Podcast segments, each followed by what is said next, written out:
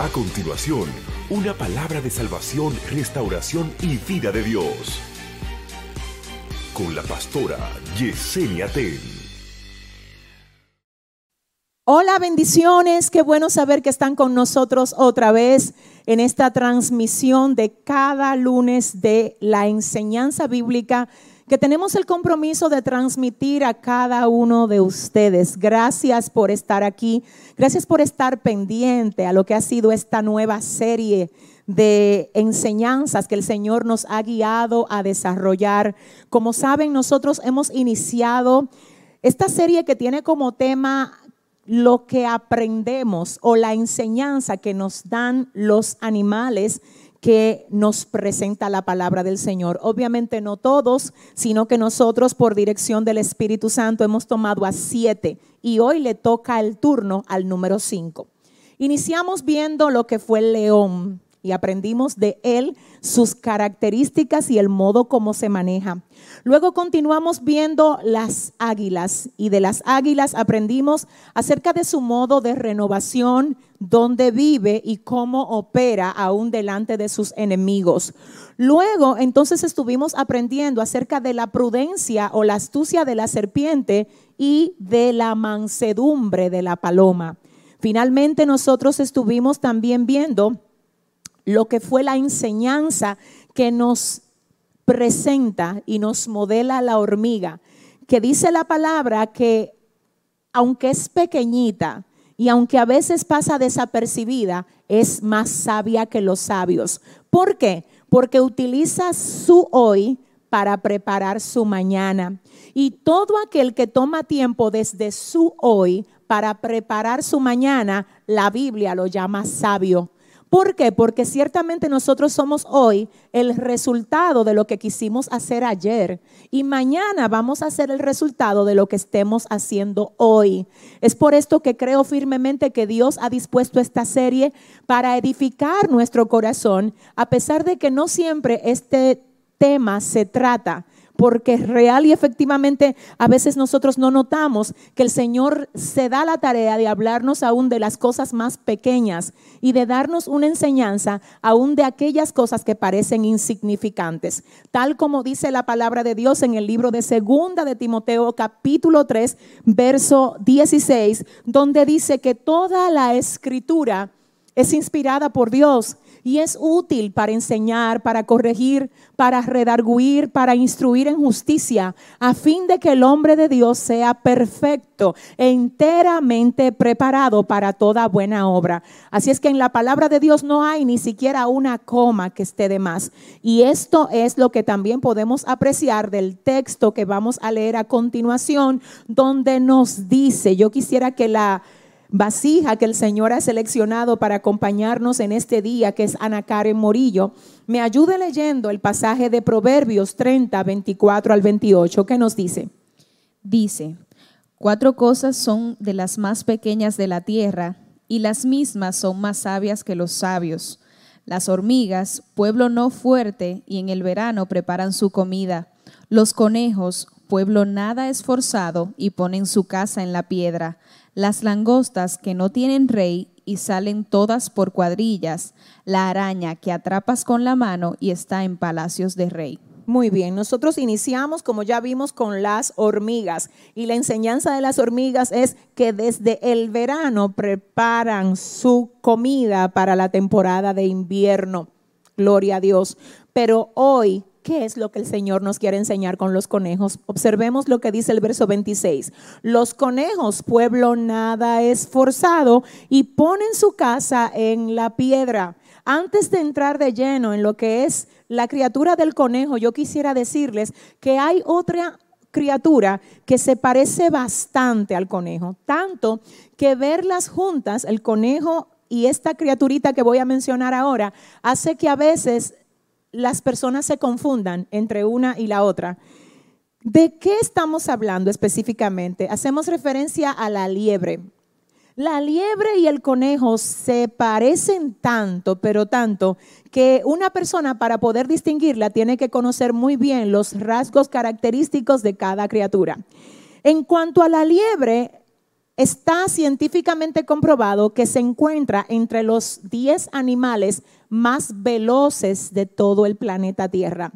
La liebre puede correr a una velocidad de hasta 60 kilómetros por hora. Sin embargo, el conejo, cuando tiene que huir de sus depredadores, no lo hace por su velocidad. Es decir, el conejo no escapa del peligro de sus depredadores huyendo, porque sus piernas tienen una debilidad que no le permiten tener velocidad. En cuanto a esto, la liebre difícilmente es cazada por sus depredadores, porque a la hora de ella verse amenazada, ella corre y es difícil de alcanzar por la habilidad y la rapidez que tiene. Vuelvo a decir, puede correr a una velocidad de hasta 60 kilómetros por hora, pero el conejo ni siquiera corre, el conejo salta salta, no corre. ¿Por qué no corre y salta? Vuelvo a decir, porque tiene una debilidad que le impide correr. Ahora bien, ¿qué hace el conejo cuando está en el peligro de sus depredadores? ¿Cuáles son los depredadores del conejo y de la liebre? Generalmente son el lobo común y otros animales que siempre buscan devorarlo. Pero frente a estos peligros, el conejo no se escapa por velocidad, sino que él hace algo que la Biblia admira diciendo que es algo sabio lo que el conejo hace. ¿Qué hace? Dice aquí, verso 26, los conejos, pueblo nada esforzado y ponen su casa en la piedra. Es decir, que mientras la liebre corre porque tiene velocidad para correr y se le escapa a sus depredadores, el conejo que tiene una debilidad y no puede correr y da saltitos en vez de correr, él dice, como yo no puedo defenderme solo de mis depredadores y como tampoco cuento con la habilidad que tiene la liebre para escapar de ellos, yo hago mi casa en la piedra yo me mudo a la piedra. Algo que definitivamente es admirable, porque cuando el conejo, a pesar de ser débil, y a pesar de no tener la habilidad en las piernas que tiene la liebre, oiga bien, se posiciona en la piedra y se protege de tal manera que todo el que quiera devorarle va a tener que verse de frente con la piedra. Yo quisiera que observemos cómo la Biblia aquí no alaba a la liebre. La Biblia no nos menciona a la liebre a pesar de que es uno de los animales más veloces del planeta. No, la Biblia a pesar de que el conejo es débil, lo alaba a él. A pesar de que el conejo es incapaz de correr, alaba al conejo, no a la liebre. ¿Por qué lo alaba? Porque a pesar de su debilidad se sabe posicionar. Hoy el Señor te dice, lo que quiero es que no te enfoques en tu debilidad y que aprendas a posicionarte en mí. Porque sin importar lo débil que tú seas, cuando te ubicas en mí, no importa quién quiera dañarte, va a tener que verme la cara a mí primero. Y eso es lo que hace que aquellos que se han levantado para devorar y destruir al conejo salgan perdidos y salgan huyendo. Porque aunque ciertamente el conejo era vulnerable cuando no estaba en la roca, cuando se entra en la piedra, cuando llega al lugar de su morada, que es la piedra, sus depredadores no le alcanzan. Así es que es interesante que volvamos a observar lo que bien nos dice el proverbista en el capítulo 30, verso 26 de Proverbios. Los conejos, pueblo nada esforzado, son débiles, tienen una debilidad en las piernas que no le permite correr. Pero los conejos ese pueblo que es débil, esa comunidad con esa debilidad, no se quede expuesta a que la devoren. ¿Por qué? Porque se supo mudar. Porque no se quedó desamparada, hizo su casa en la piedra. ¿Y qué nos quiere decir hoy el Señor acerca de esto? ¿Qué es lo que el Señor nos quiere comunicar? Con el hecho de que el conejo haga su casa en la piedra. Yo quiero que observemos esto y quiero que usted, ahí donde usted se encuentra, por favor, si tienes la facilidad de tomar notas, no dejes de hacerlo. Creo que este es el tipo de apuntes que cuando tu corazón se debilite, tú tienes que volver a visitar. Hoy te dice el Señor, no importa lo débil que te sientas, yo estoy aquí para ser tu roca y para cubrir tu debilidad si tú te atreves a entrar dentro de lo que yo he planificado para ti. El conejo, Ana, ¿puedes volver a leerlo? Proverbios 30, 26, yo no sé, pero yo siento que alguien, el Señor, hoy le está diciendo, ven, múdate en mí, que soy tu piedra, para que no haya depredador capaz de devorarte ni de dañarte. ¿Qué nos dice Ana? Dice, los conejos, pueblo nada esforzado, y ponen su casa en la piedra. ¿Dónde moras tú? ¿Cuál es tu morada? Y no te estoy hablando de una morada física. Yo sé que hay personas que nos ven desde México, desde El Salvador, Panamá, Perú, Colombia, Guatemala, Chile. Yo sé, yo sé, y gloria a Dios por ustedes, República Dominicana, Estados Unidos, Nicaragua, todo eso yo lo sé. Yo te estoy hablando de tu morada espiritual. ¿Cuál es? Yo te estoy preguntando, ¿dónde vives tú? Porque te tengo que decir que frente a toda circunstancia de la vida se va a saber quién es liebre y quién es conejo. Ante toda circunstancia de la vida, porque si recuerdas, acabamos de ver ahora que la liebre y el conejo se parecen demasiado. Es decir, a veces hasta se confunden. Ahora, la diferencia está en que cuando se ven en el peligro, uno corre y otro se esconde en la piedra. Entonces te voy a decir algo. Hay personas que Dios las ha llamado a ser conejos y ellos han decidido ser liebres. ¿Y cómo así, pastora? Porque ante todo desafío que nos trae la vida, nosotros estamos llamados a refugiarnos en nuestra roca, que es Jesús. Pero algunos en vez de ir a la roca, a posicionarse en un lugar seguro y estable, han huido y le han dado la espalda al desafío que el Señor les está poniendo delante. Todo desafío tiene la intención de hacer que tú corras a Jesús, que es tu roca. Y de hecho, para eso quiero decirte también para que entiendas mejor esto, quiero comunicarte que todo el que ha hecho algo grande para Dios ha tenido alguna debilidad en algún momento. Vuelvo a decir, todo el que ha hecho algo grande para Dios ha tenido alguna debilidad en algún momento. Y quiero específicamente acerca de esto que observemos lo que nos dice el libro de Éxodo, capítulo 4, verso 10, en la versión TLA o la traducción del lenguaje actual. ¿Qué nos dice Ana? Moisés dijo, Señor, es que yo no sé hablar bien. Siempre que hablo se me traba la lengua. Por eso cuando yo hablo nadie me hace caso. Y este problema lo tengo desde que yo era un niño. Observemos lo que acontece con Moisés. Y creo firmemente que esto que le acontece a Moisés le acontece también a muchísima gente. Y hoy el Señor viene a hablar contigo porque no fue casual que tú estuvieras viendo hoy esta transmisión y que te conectaras a este video. Entendamos que Moisés tiene una debilidad. Según él, él es tartamudo.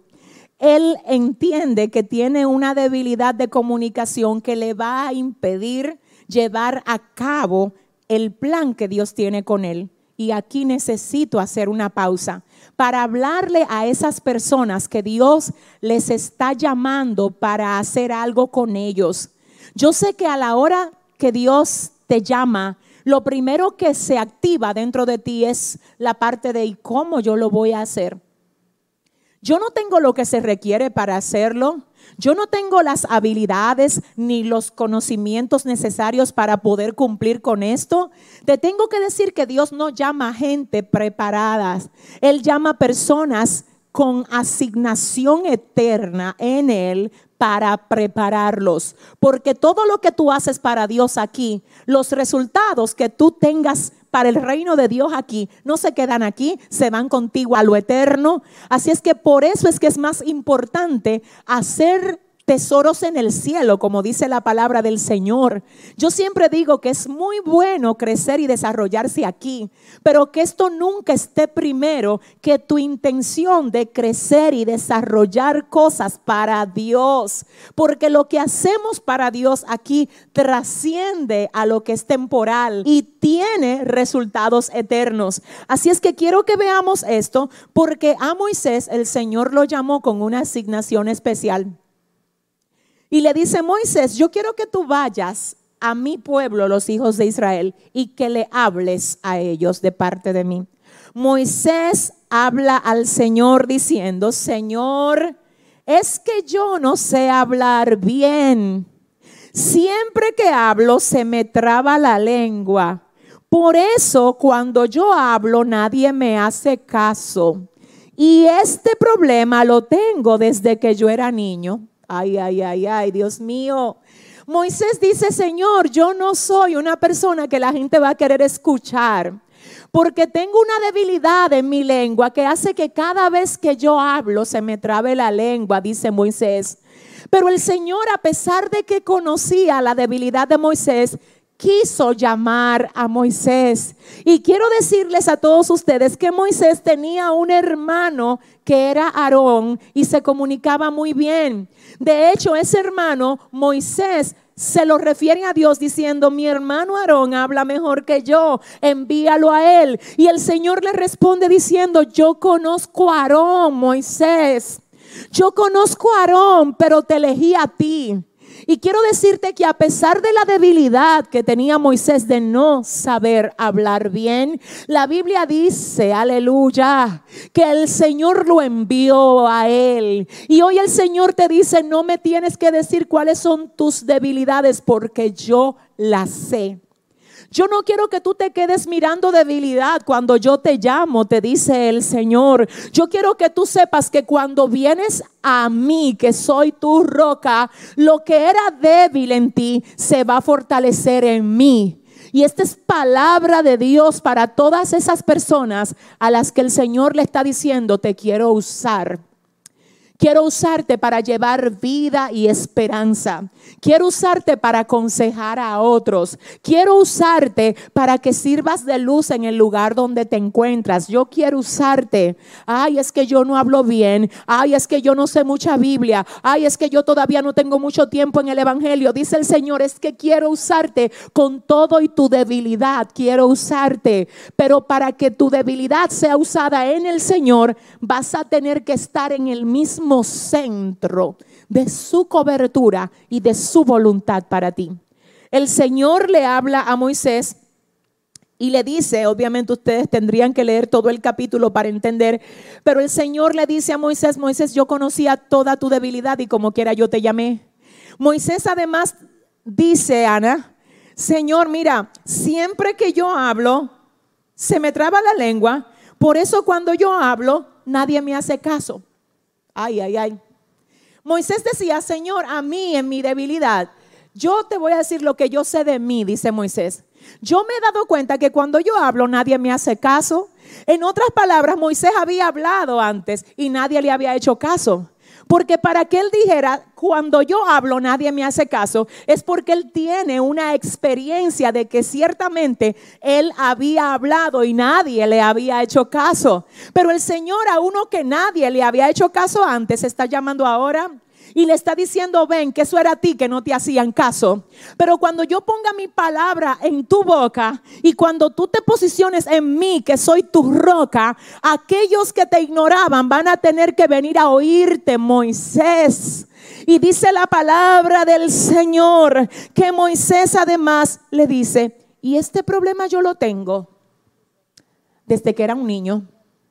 ¿Y tú qué problemas tienes desde que eras un niño? Que ahora está, según tú, obstaculizando lo nuevo que Dios quiere hacer contigo. Llegó el día donde Dios te dice, esa debilidad que tienes no va a impedir que yo haga contigo lo que dije que voy a hacer si tú te posicionas en mí, que soy tu roca. Ese es el punto acerca de Moisés. Pero también nos presenta la Biblia el caso de Gedeón quien cuando el Señor se le aparece, dice la palabra del Señor que el pueblo completo estaba siendo amenazado por los madianitas y que Gedeón, precisamente cuando el Señor se le aparece, está sacudiendo el trigo para esconderlo de los madianitas y el Señor le dice a Gedeón, Jehová está contigo, varón valiente y esforzado. Señores, aleluya. El Señor le habla a Gedeón y le dice, mira, Jehová está contigo, varón valiente y esforzado. Y Gedeón a esto que el Señor le dice responde, mi familia es la más pobre en Manasés y yo el menor de la casa de mi padre. ¿Qué significa esto? Que a los ojos de Gedeón él era débil, él era incapaz de llevar a cabo la asignación que el Señor había encomendado. Esto según Gedeón. Pero el Señor, conociendo que Gedeón ciertamente era de la familia más pobre en Manasés y el menor de la casa de su padre, como quiera, le dijo, mira, Jehová está contigo, varón valiente y esforzado, y eres tú que vas a ir a librar al pueblo de los madianitas. Señores, aleluya. Pero ¿cómo iba a poder Gedeón librar al pueblo de los madianitas si él no se refugiaba en la roca? que en medio de su debilidad lo iba a hacer fuerte. Yo te voy a decir a veces, la debilidad no es una debilidad apreciable como tartamudear o como que quizás tú sientas miedo para desarrollar el determinado llamado que el Señor te haya hecho. A veces incluso la debilidad puede ser un obstáculo que tengas en tu casa. Puede ser una situación que te abruma y de algún modo te ahoga y tú sientes que no tienes cómo llevar a cabo esa asignación que el Señor te ha encomendado. Pero yo quiero decirte que por favor te refugies en el Señor. Porque cuando tú te refugias en el Señor, Él incluso te va a dar las estrategias para que tú te puedas organizar de tal manera que el tiempo para llevar a cabo su proyecto contigo lo puedas sacar yo quiero, yo quiero hablarle ahora mismo a esas mujeres que sé que están dedicadas todo el tiempo a sus familias y al mismo tiempo están siendo llamadas por Dios a algo. Cuando tú te refugias en Dios, Él te va a dar la habilidad de que sin tú descuidar tu casa, tú también te puedas ocupar del llamamiento que Él te está haciendo. Le estoy hablando a esos hombres que sé que tienen un compromiso con sus familias y están quizás trabajando uno o dos empleos, pero aún ahí Dios te va a dar la forma para que lo que Él quiera hacer contigo se pueda realizar. Todo está en el hecho de que tú aprendas a no quedarte con tu debilidad, sino a tu ir a tu roca, que es Jesucristo, y decir, Señor, mira, esta situación que vivo representa una debilidad, o esta realidad en la que me muevo representa una debilidad, o esta enfermedad, o esta congoja o esta presión. Yo no sé cuál sea hoy tu debilidad, pero sé que cualquiera que sea tu debilidad, el Señor te está haciendo un llamamiento y te está diciendo, ven, múdate a la roca que soy yo, para que esa debilidad que antes representaba un obstáculo para ti, ahora en mí se convierta en fortaleza. Es importante también entender que del mismo modo como aquellos hombres en la antigüedad supieron tomar su debilidad y llevársela al Señor, y asimismo como el Señor, sin importar lo débiles que parecían ellos,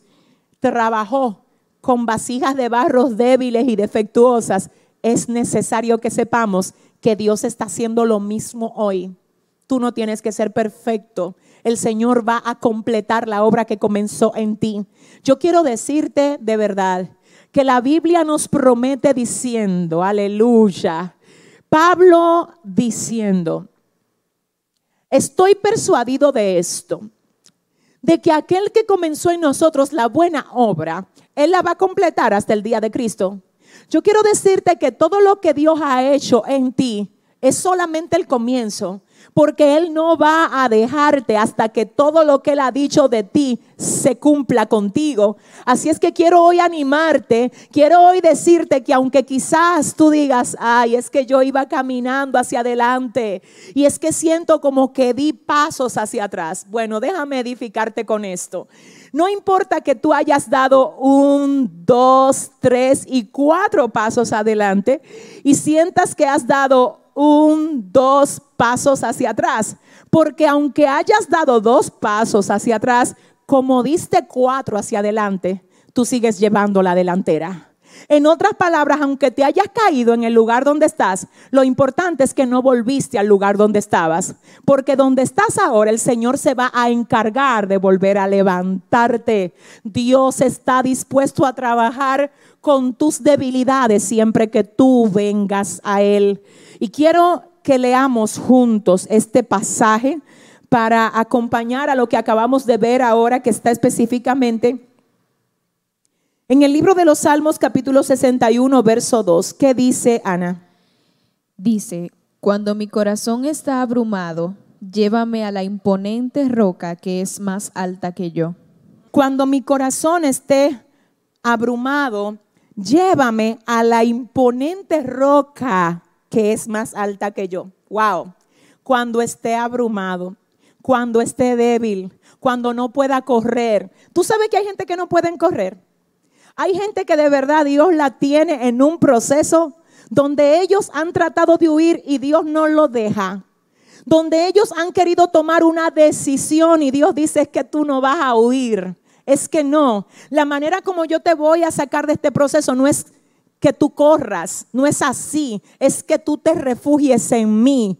La liebre corre, el conejo se refugia. Cuando tú estés a punto de tomar una decisión, asegúrate de que esa decisión esté siendo guiada por el Señor. Porque a veces la carne te va a decir, corre, pero tú no eres liebre. Tú no eres liebre. Tú eres aquel que Dios está diciéndole, ven, refúgiate en mí. Y yo sé que le estoy hablando a alguien. Incluso personas que ahora mismo tuvieran el derecho de huir. Pero a veces no solo se basa la decisión que tú vayas a tomar en qué derecho tú tienes para hacerlo. Los hijos de Dios no solo se mueven por derecho, se mueven por dirección. Así es que sé que le estoy hablando a alguien ahora que quizás sí ciertamente tú tienes el derecho de salir de abandonar eso, de irte, de cerrar esa puerta. Pero Dios te está diciendo, es que no, es que tengo otro plan contigo. Así es que en vez de abandonar y correr, ve, refúgiate en mí, que soy tu roca. A esto hace referencia el salmista cuando dice en el Salmo 61.2, cuando mi corazón esté abrumado, cuando yo me sienta cansado, cuando no sepa qué hacer, cuando sienta que tu voz no me habla, Señor. Cuando yo no tenga provisión, cuando yo sienta confusión, cuando tenga miedo, cuando mi corazón esté abrumado, llévame a la imponente roca que es más alta que yo. Lo bueno es que nosotros estamos, aleluya, llamados a refugiarnos en esa roca que es más alta que nosotros, que está por encima de nuestras limitaciones, que puede hacer lo que nosotros no podemos hacer, que puede abrir lo que nosotros no podemos abrir, que puede resolver lo que nosotros no podemos resolver.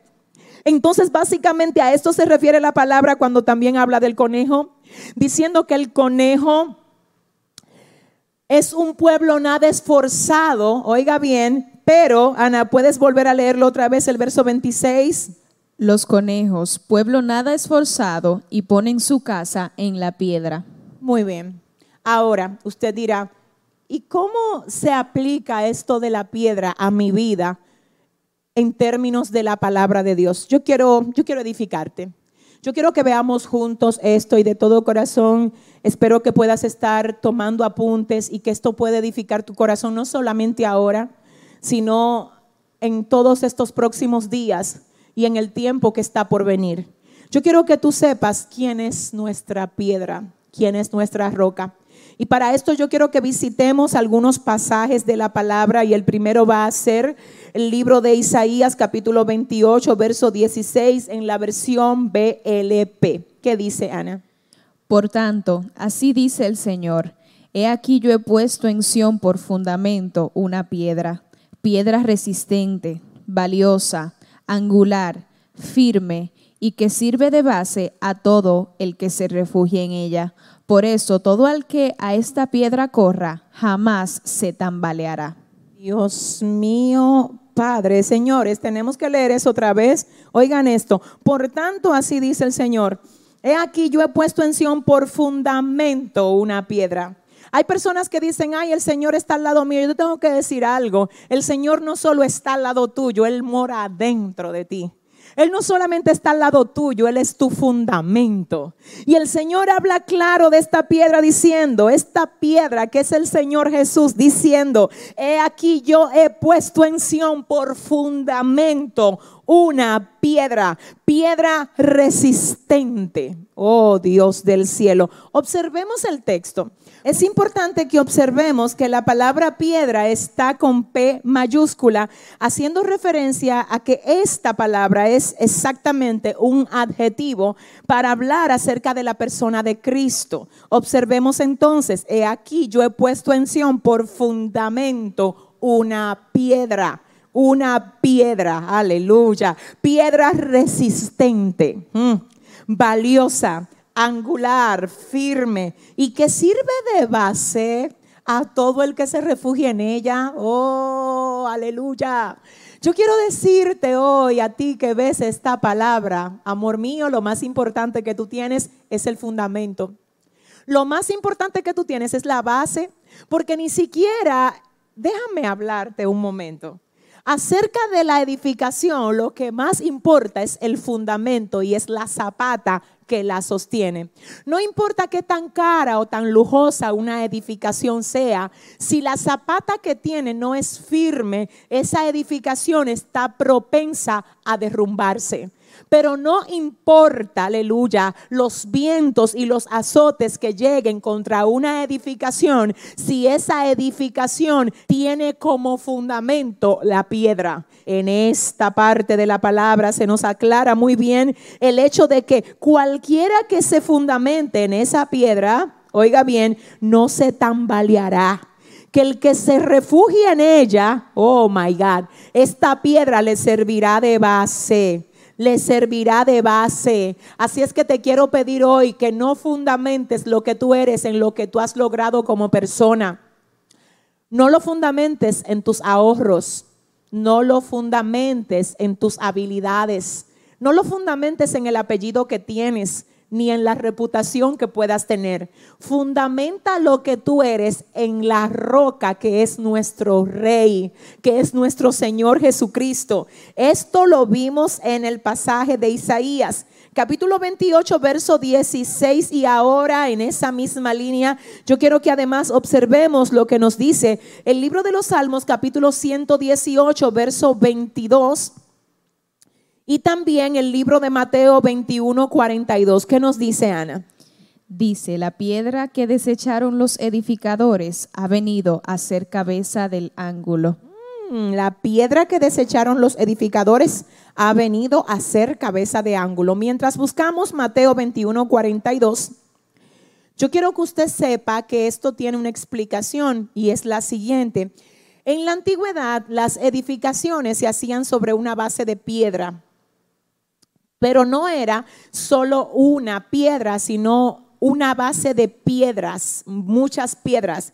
Específicamente cuando nos dice el libro de los Salmos, capítulo 118, verso 22, la piedra que desecharon los edificadores ha venido a ser cabeza del ángulo, hace referencia a lo siguiente, como la edificación en la antigüedad se daba a través de piedras, para que todas las piedras fueran ajustadas antes de poner la edificación, debía de haber una piedra que se colocaba en la esquina de todo lo que era la parte de la base para que ajustara todas las demás piedras.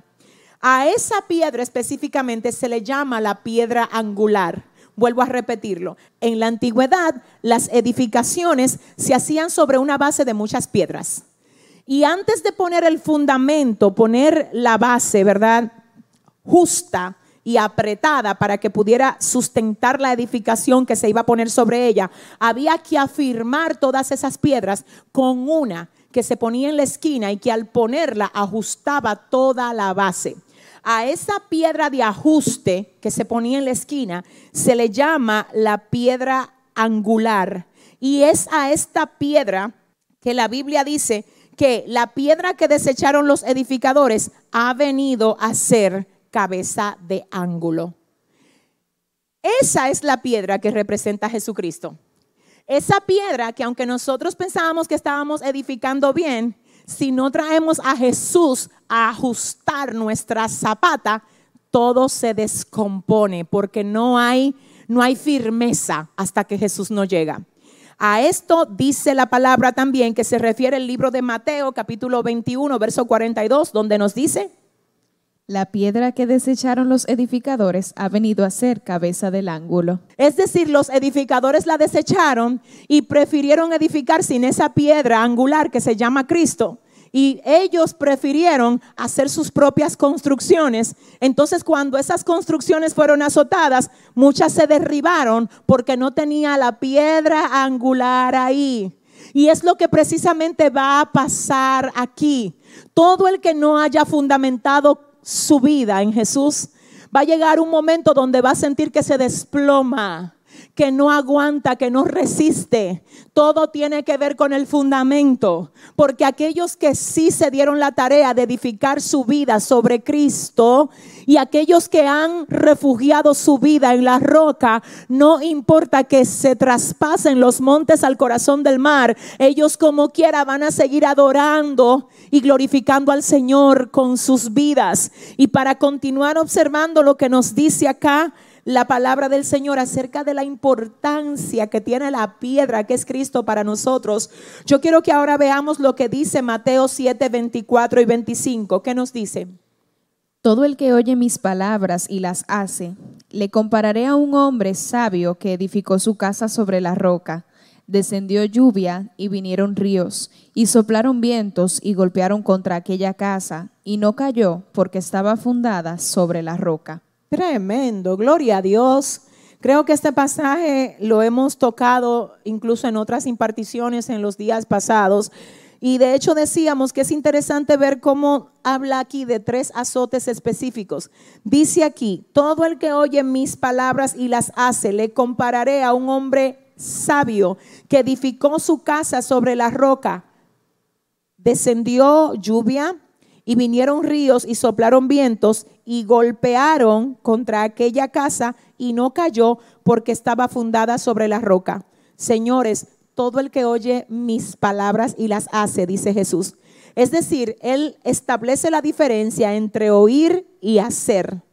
Si solo fuésemos oidores, no hay promesa de que la casa no se nos derribe, porque el que oye y solamente oye y no hace, bueno, ciertamente no hay una práctica sólida, no hay un ejercicio sólido de poner al Señor como la base son muchas las cosas que se oyen. Ciertamente la Biblia dice que la fe viene por el oír y el oír de la palabra de Dios, pero la palabra del Señor llega a nosotros para que la practiquemos, porque si solamente somos oidores y no hacedores de la palabra, dice el libro de Santiago que somos semejante a aquel hombre que mira su rostro en el espejo y luego que se va olvida cómo era. Entonces es necesario que seamos no solo oidores, sino hacedores. Y el Señor aquí claramente establece la diferencia entre oír y hacer. Y él dice, el que oye mis palabras y las hace. Recordemos que y en ese pasaje, y es un conectivo lógico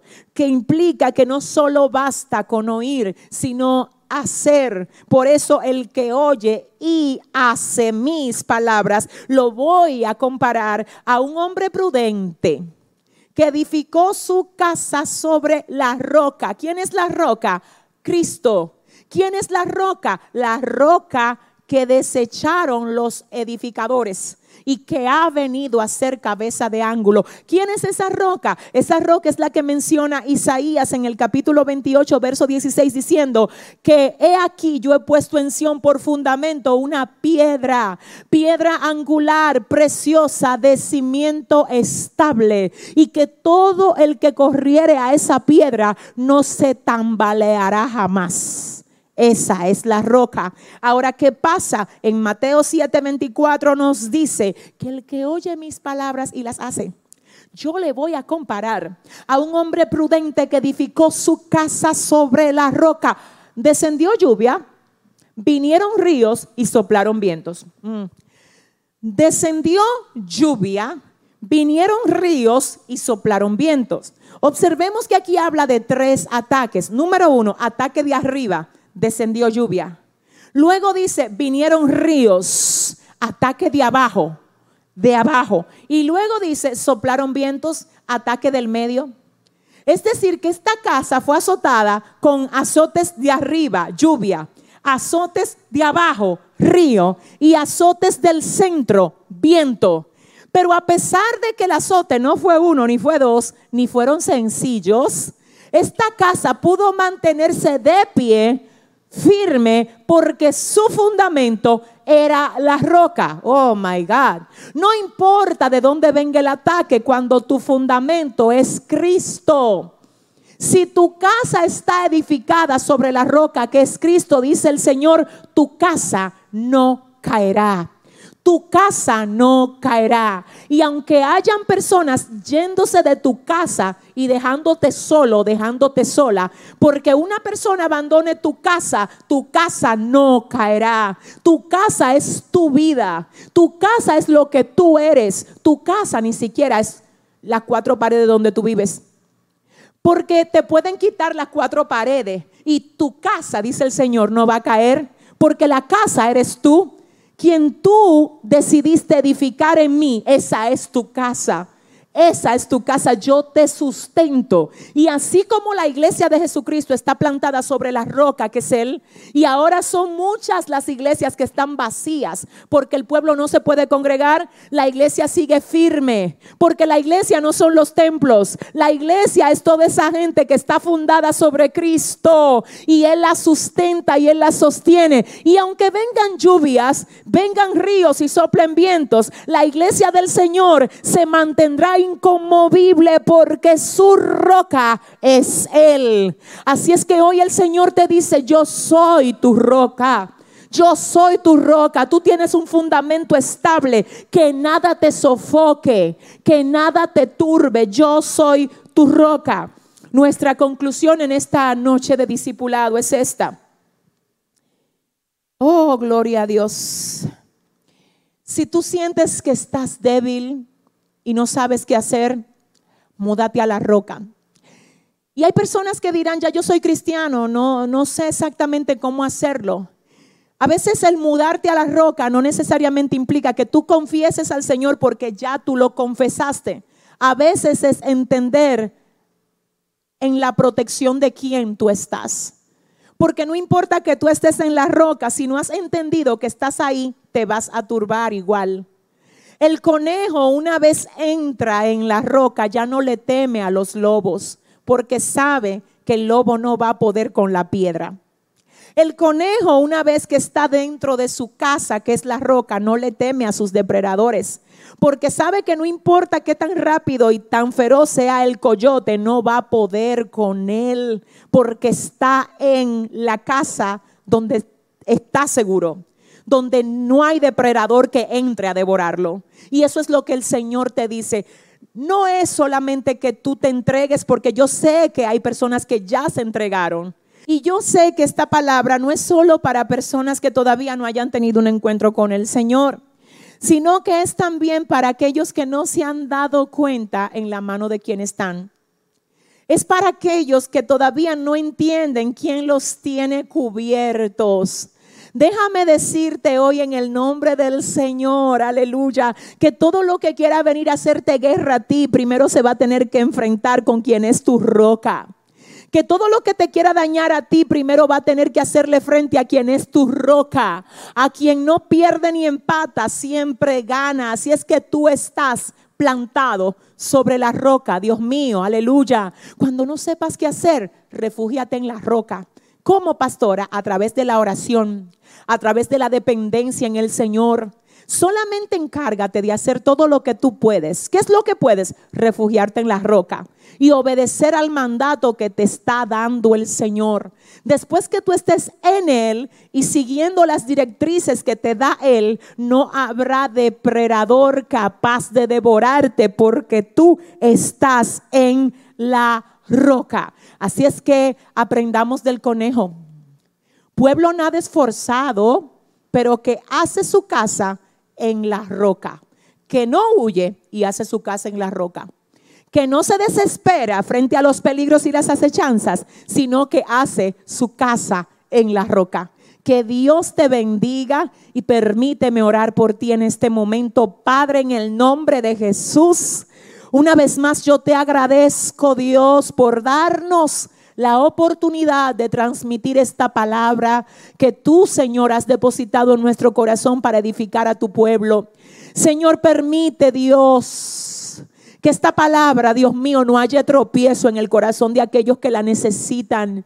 Señor, permite que tu pueblo pueda ser edificado a través de este consejo y que todos los que hayan recibido hoy esta enseñanza puedan edificar su casa sobre ti, que eres nuestra roca. Gracias Señor por hablarnos una vez más. Bendice, guarda y protege a todas las personas que ven esta palabra, Dios mío. Afirma sus vidas, Señor. les suple sus necesidades, sana sus enfermedades, Dios. Estamos en tus manos y te necesitamos, Señor. Gracias, Señor, en el nombre de Jesús. Amén y amén. Gracias por ser parte de nosotros. Será hasta la próxima. Muchas bendiciones. Bye bye.